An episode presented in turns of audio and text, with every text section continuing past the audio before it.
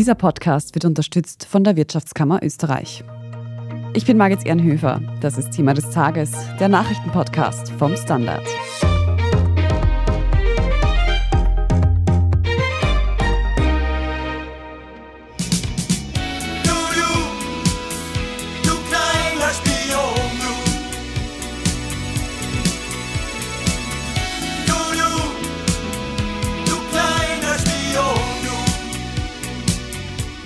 Vom kleinen Spion sang die österreichische Band Minisex schon in den 1980er Jahren.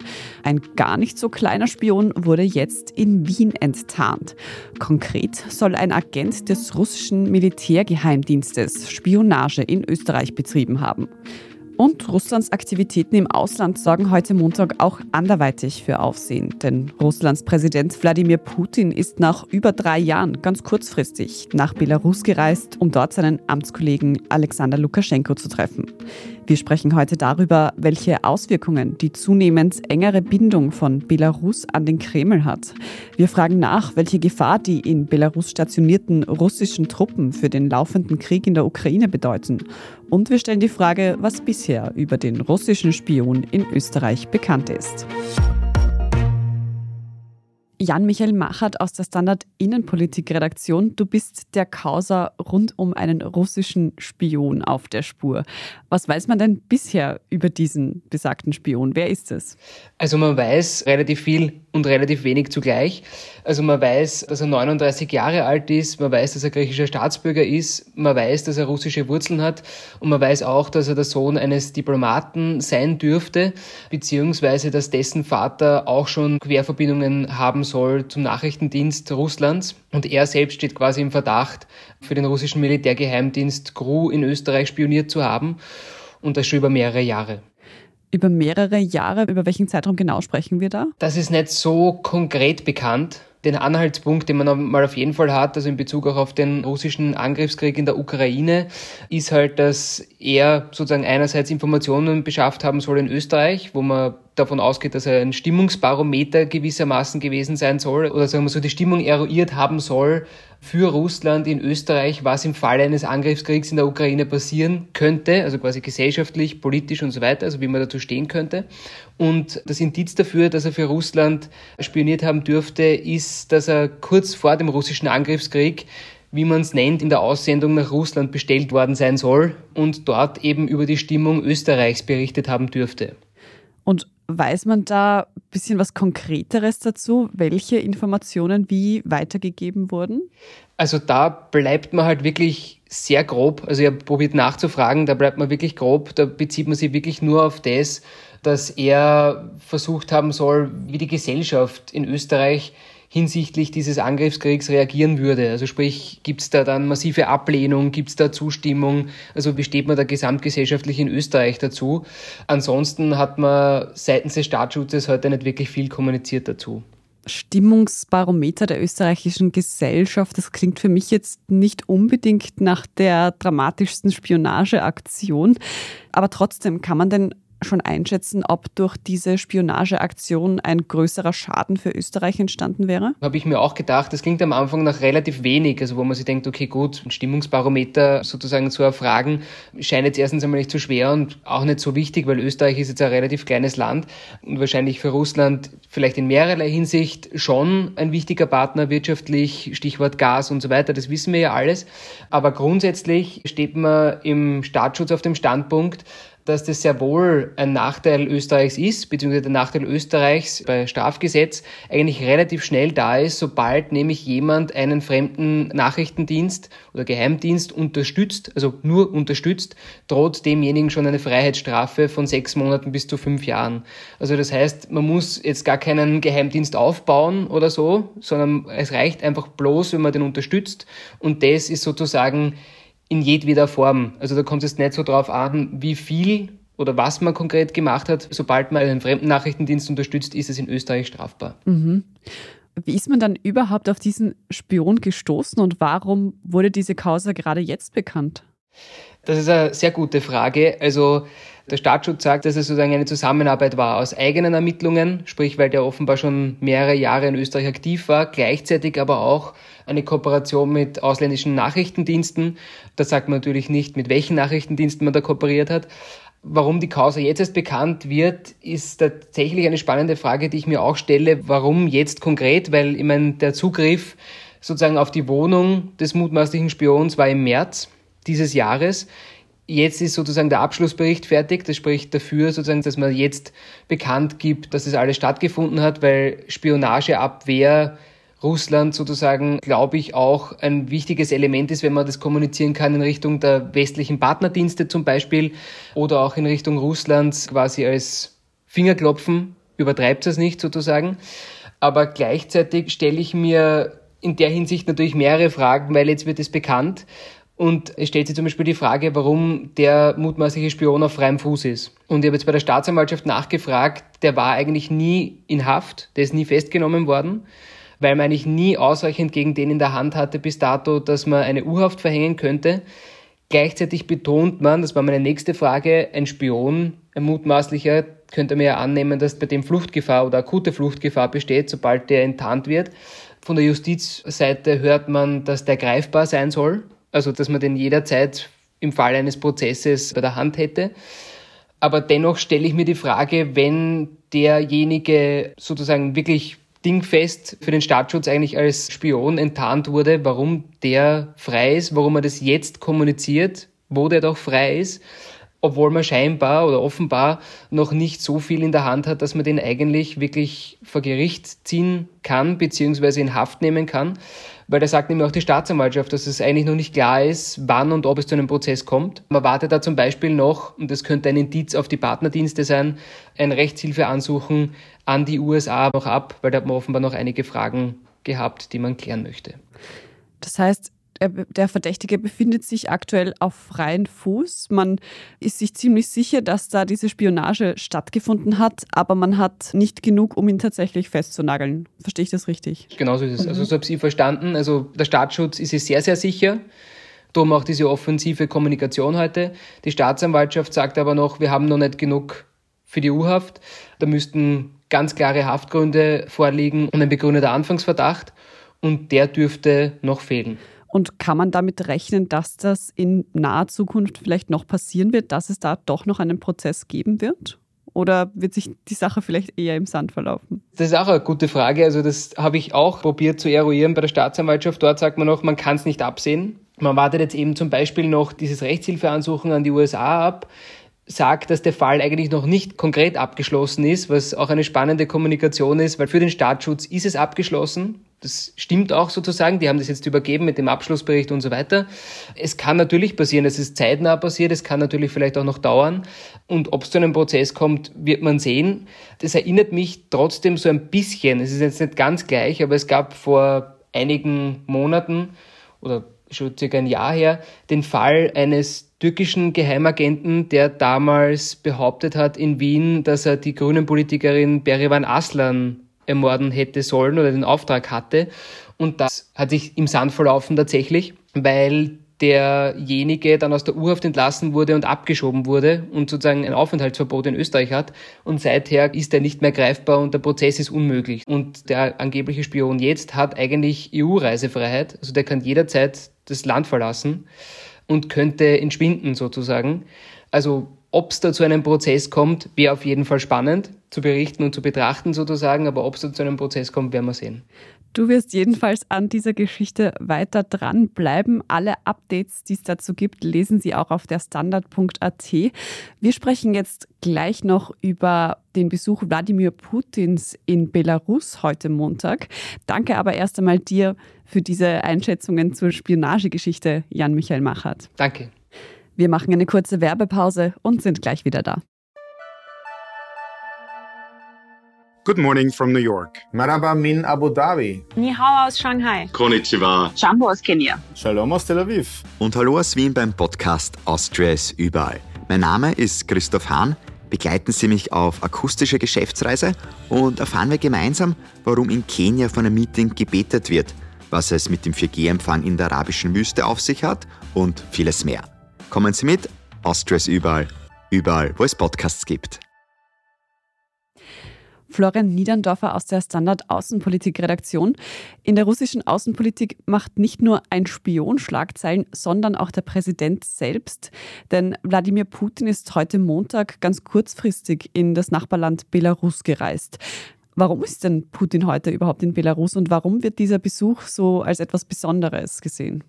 Naja, einerseits sind Wladimir Putin und Alexander Lukaschenko, der Machthaber in Minsk, sehr enge Verbündete. Eigentlich ist es so, dass Lukaschenko von Wladimir Putins Gunst äh, komplett abhängig ist, spätestens seit den Unruhen oder den Demonstrationen 2020. De facto war aber Putin seit mehr als drei Jahren nicht in Minsk.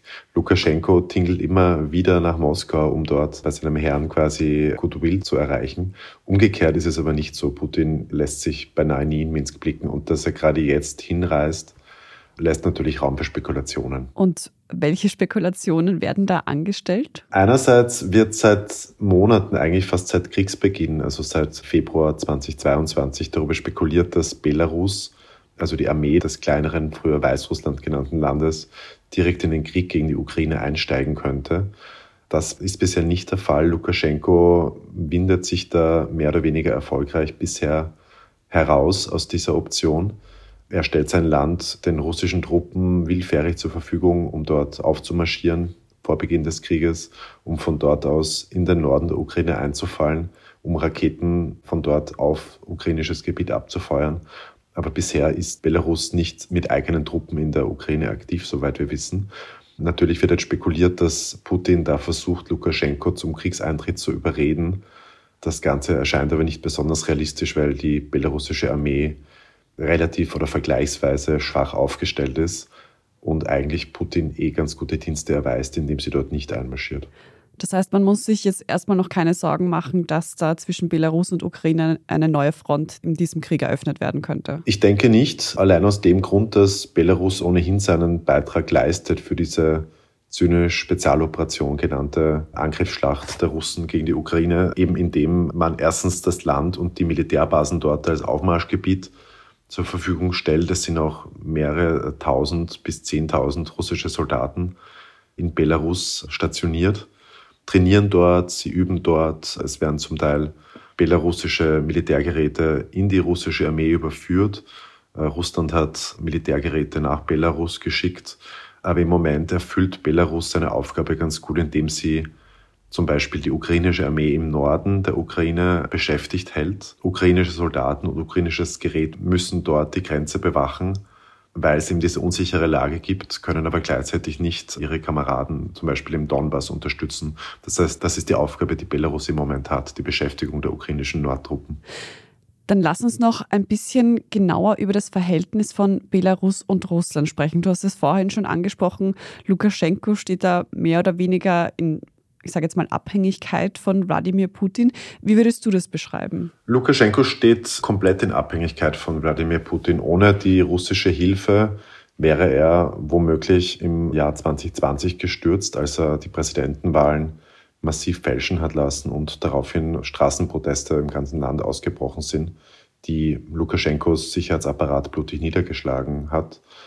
Lukaschenko hat sich stets der Unterstützung Putins versichert ohne die Unterstützung Russlands könnte sich das Lukaschenko-Regime nicht halten. Gleichzeitig hat Russland in Belarus eigentlich nur Lukaschenko als pro-russischen Garanten. Es gibt dort so gut wie keine prominente Figur, die sonst noch pro-russisch wäre. Das heißt, beide haben schon irgendwie Interesse an einer guten Zusammenarbeit. Russland hat kein Interesse daran, dass sich Belarus dem Westen mehr annähert.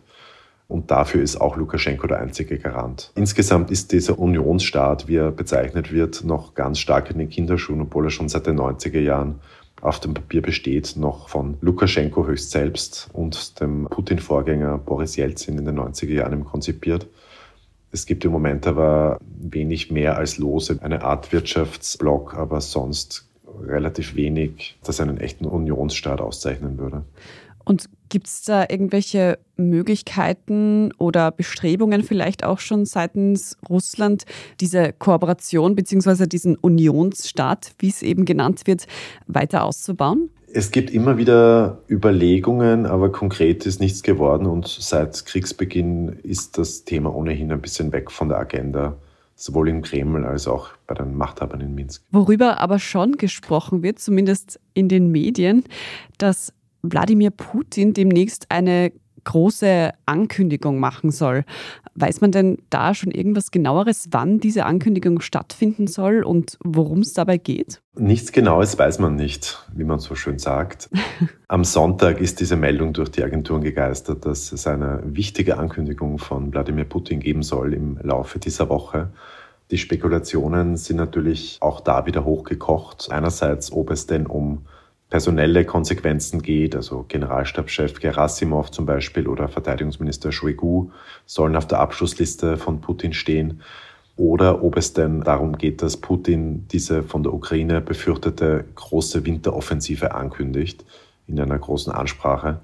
Beides halten Beobachterinnen und Beobachter für eher unwahrscheinlich, denn einerseits würde Putin wohl weder den Verteidigungsminister noch den Generalstabschef in einer öffentlichen Rede jetzt kündigen. Das wirkt etwas obskur und zweitens würde er wohl auch eine große Winteroffensive nicht per Fernsehansprache der Ukraine vorankündigen, sondern würde es, wie wir leider gelernt haben, einfach machen, indem man notfalls auch lügt. Also worum es da genau geht, ist völlig unklar. Kurz vor Neujahr und kurz vor Weihnachten, das ja in Russland ein bisschen später stattfindet, scheint es mir eher unwahrscheinlich, dass da eine Ankündigung von großer politischer oder militärischer Relevanz auf uns zukommt.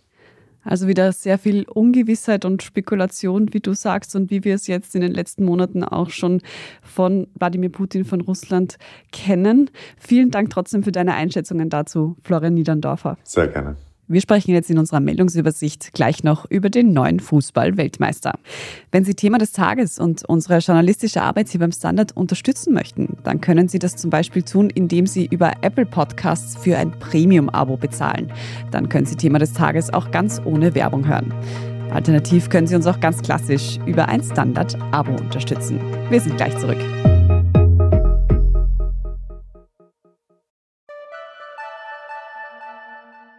Good morning from New York. Maraba min Abu Dhabi. Ni hao aus Shanghai. Konnichiwa. Jumbo aus Kenia. Shalom aus Tel Aviv. Und hallo aus Wien beim Podcast Austria ist überall. Mein Name ist Christoph Hahn. Begleiten Sie mich auf akustische Geschäftsreise und erfahren wir gemeinsam, warum in Kenia von einem Meeting gebetet wird, was es mit dem 4G-Empfang in der arabischen Wüste auf sich hat und vieles mehr. Kommen Sie mit, Austria ist überall, überall, wo es Podcasts gibt. Und hier ist, was Sie heute sonst noch wissen müssen. Erstens, Argentinien ist Weltmeister. Gestern Sonntag konnten sich die Argentinier im Finale der Fußball-WM in Katar nach einem 3:3 im Elfmeterschießen gegen Frankreich durchsetzen. Fußballgott Lionel Messi hat mit seinen magischen Dribblings, unbegreiflichen Pässen und malerischen Schüssen den Offensivfußball vollendet, wie unsere Sportredaktion sagt. Damit geht die wahrscheinlich umstrittenste WM bisher zu Ende. Zweitens, wer im kommenden Jahr umziehen möchte und sich als Mieterin über die oft teuren Maklergebühren ärgert, der hat Glück. Ab Juli 2023 gilt bei Wohnungsvermietung nämlich das Bestellerprinzip. Das heißt, dass derjenige, der einen Makler oder eine Maklerin beauftragt, diese auch bezahlen muss. Bisher mussten Mieterinnen für diese Kosten aufkommen, auch wenn der Vermieter die Maklerin bestellt hatte. Und drittens, der Nobel-Skiort Kitzbühel profitiert vor allem vom Wintertourismus. Dass der Klimawandel diese Grundlage aber bedroht, das dürfte mittlerweile bekannt sein. Die Winter werden wärmer, es gibt weniger Schnee. Wie in Kitzbühel damit umgegangen wird, das hat sich unsere Kollegin Antonia Raut ganz genau angeschaut. Sie war nämlich vor Ort und hat den Skitourismus in Kitzbühel ganz genau unter die Lupe genommen. Was sie dabei herausgefunden hat, das hören Sie in der neuen Folge Inside Austria, überall wo es Podcasts gibt und auf der Standard.at. Dort lesen Sie auch alles weitere zum aktuellen Weltgeschehen. Falls Sie noch Feedback oder Anmerkungen für uns haben, dann schicken Sie diese gerne an podcast.derstandard.at. Und wenn Ihnen diese Folge von Thema des Tages gefallen hat und Sie auch keine weitere mehr verpassen möchten, dann abonnieren Sie uns am besten gleich dort, wo Sie Ihre Podcasts am liebsten hören. Und wenn Sie uns darüber hinaus noch unterstützen möchten, dann lassen Sie uns am besten eine gute Bewertung da. Das hilft unserer Sichtbarkeit nämlich sehr. Wir freuen uns über jede Unterstützung. Ich bin Margit Ehrenhöfer. Danke fürs Zuhören und bis zum nächsten Mal.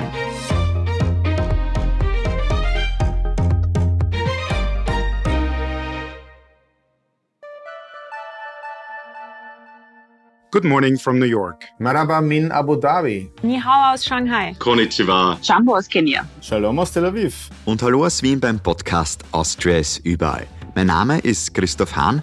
Begleiten Sie mich auf akustische Geschäftsreise und erfahren wir gemeinsam, warum in Kenia von einem Meeting gebetet wird, was es mit dem 4G-Empfang in der arabischen Wüste auf sich hat und vieles mehr. Kommen Sie mit, Austria ist überall.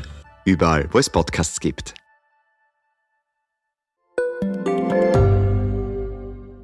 Frisst die Inflation mein Erspartes auf? Soll ich mein Geld in Aktien stecken? Und wie funktionieren eigentlich Kryptowährungen? Im neuen Standard-Podcast Lohnt sich das? sprechen wir über alles rund ums Thema Geld und Geldanlage. Wie man in Aktien investiert und was genau hinter einem NFT steckt, im Gespräch mit ExpertInnen gehen wir jede Woche diesen und vielen weiteren Fragen auf den Grund. Lohnt sich das? Der Standard-Podcast über Geld findet ihr auf der Standard.at und überall, wo es Podcasts gibt.